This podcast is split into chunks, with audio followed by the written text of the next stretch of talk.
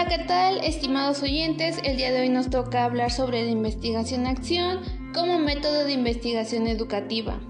El objetivo de este análisis es valorar la utilización de la metodología de investigación-acción como herramienta para el desarrollo de la investigación educativa, exponiendo sus elementos centrales con el fin de dar una visión general a la audiencia, partiendo desde su definición por distintos autores, ventajas, clasificación, características esenciales y concluyendo con su proceso de desarrollo para su elaboración. La expresión de investigación educativa se utiliza para describir una familia de actividades que realiza el profesorado en sus propias aulas con fines tales como el desarrollo curricular, su autodesarrollo profesional, la mejora de los programas educativos, los sistemas de planificación o la política de desarrollo, considerándose como un instrumento que genera cambio social y conocimiento educativo sobre la realidad social y o educativa. Supone entender la enseñanza como un proceso de investigación, un proceso de continua búsqueda.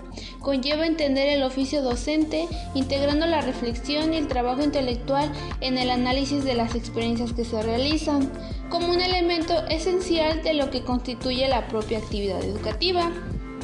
Conlleva establecer nuevas relaciones con otras personas, Así pues, conviene desarrollar algunas destrezas respecto a saber escuchar a otros y otras, saber gestionar la información, saber relacionarse con otras personas, saber implicarlas en la propia investigación y que colaboren con el proyecto. De esta forma, los problemas guían la acción.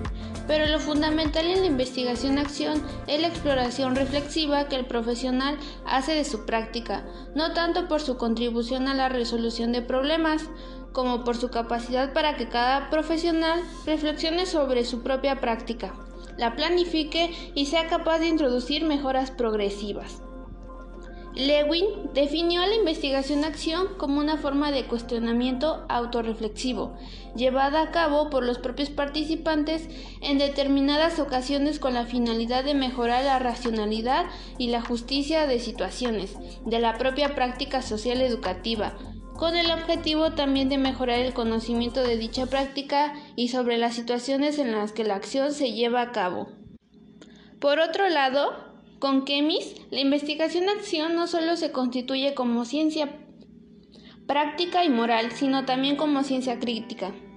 Enseguida, Elliot define la investigación-acción como un estudio de una situación social con el fin de mejorar la calidad de la acción dentro de la misma. La entiende como una reflexión sobre las acciones humanas y las situaciones sociales vividas por el profesorado que tiene como objeto ampliar la comprensión desde el diagnóstico de los docentes de sus problemas prácticos. Entre sus ventajas principales se encuentra que permite la identificación de las fuerzas sociales y de las relaciones que están detrás de la experiencia humana, la generación de nuevos conocimientos al investigador y a los grupos involucrados, la movilización y el reforzamiento de las organizaciones de base, la optimización del empleo de los recursos disponibles basándose en el análisis crítico de las necesidades y las opciones de cambio. Según Creswell, la investigación-acción se asemeja a los métodos de investigación mixtos dado que utiliza una colección de datos de tipo cuantitativo, cualitativo o de ambos, solo que difiere de estos al centrarse en la solución de un problema específico y práctico. El mismo autor clasifica básicamente dos tipos de investigación-acción, práctica y participativa. En la práctica estudia prácticas locales del grupo comunidad, involucra indagación individual o en equipo, se centra en el desarrollo y aprendizaje de los participantes, implementa un plan de acción. El liderazgo lo ejercen conjuntamente el investigador y uno o varios miembros del grupo o comunidad. En la participativa estudia temas sociales que constriñen las vidas de las personas de un grupo o comunidad. Resalta la colaboración equitativa de todo el grupo o comunidad. Se enfoca en cambios para mejorar el nivel de vida y desarrollo humano de los individuos por último, emancipa a los participantes y al investigador. Es así como la investigación-acción se presenta como una metodología de investigación orientada hacia el cambio educativo, y se caracteriza, entre otras cuestiones, por ser un proceso que, como señala Kemis y McTaggart, se construye desde y para la práctica. Pretende mejorar la práctica a través de su transformación, al mismo tiempo que procura comprenderla. Demanda la participación de los sujetos en la mejora de sus propias prácticas, exige una actuación grupal por la que los sujetos implicados colaboran coordinadamente en todas las fases del proceso de investigación. Implica la realización de análisis crítico de las situaciones y se configura como una espiral de ciclos de planificación, acción, observación y reflexión. Enseguida, es importante considerar que la investigación-acción no solo la constituye en un conjunto de criterios, asunciones y principios teóricos sobre la práctica educativa, sino también un marco metodológico que sugiere la realización de una serie de acciones que debe desarrollar el profesorado como profesionales de la educación. La investigación-acción se desarrolla siguiendo un modelo en espiral en ciclos sucesivos que varía de acuerdo a la complejidad de la problemática. Sus principales fases son 1. Problematización. La labor educativa se desarrolla en situaciones donde se presentan problemas prácticos, por lo que el problema elegido será la misma naturaleza. En general, son inconsistencias entre lo que se persigue y lo que en realidad ocurre.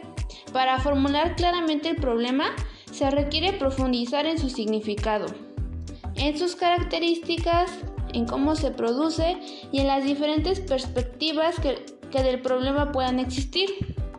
Ordenar, agrupar, disponer y relacionar los datos de acuerdo con los objetivos de la investigación, preparando la información a fin de proceder a su análisis e interpretación y permitiendo conocer la situación y elaborar un diagnóstico.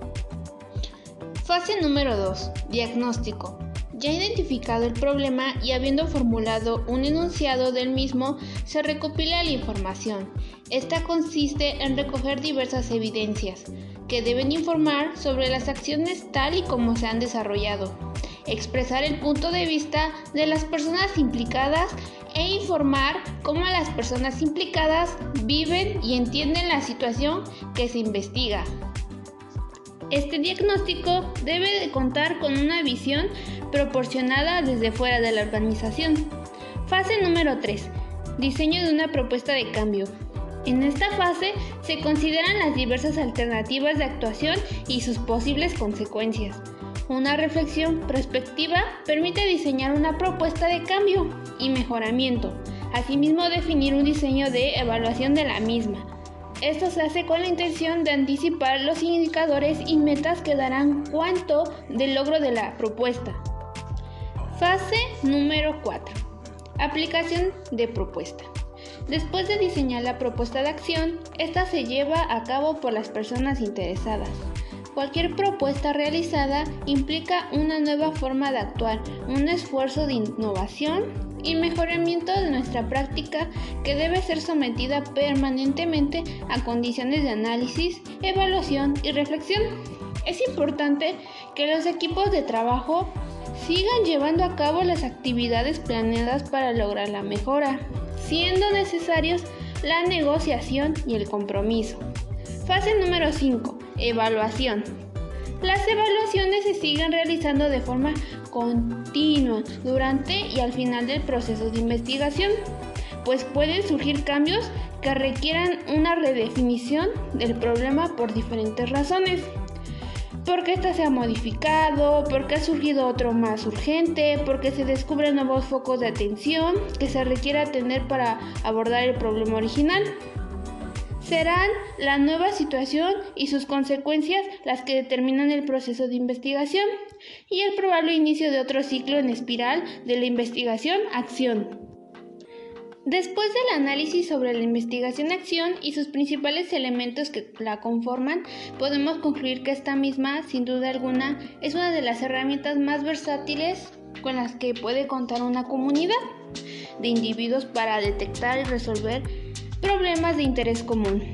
En sintonía con lo antes expuesto, cabe señalar que los educadores y sobre todo los especialistas en un área específica tienen el sagrado deber deber de proporcionar los mecanismos necesarios para orientar a su comunidad educativa y su entorno en la detección de problemas y la búsqueda de soluciones prácticas y definitivas en donde se involucre la mayor cantidad de participantes posibles.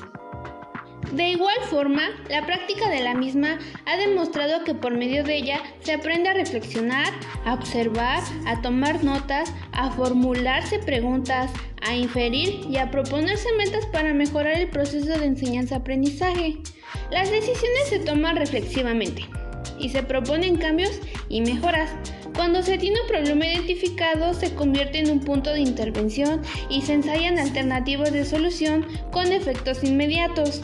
No obstante, los principales beneficios que podemos obtener de la investigación-acción son la mejora de la práctica, la comprensión de la práctica y la mejora de la situación en la que tiene lugar la práctica. Se propone mejorar la educación a través del cambio y aprender a partir de las consecuencias de los cambios.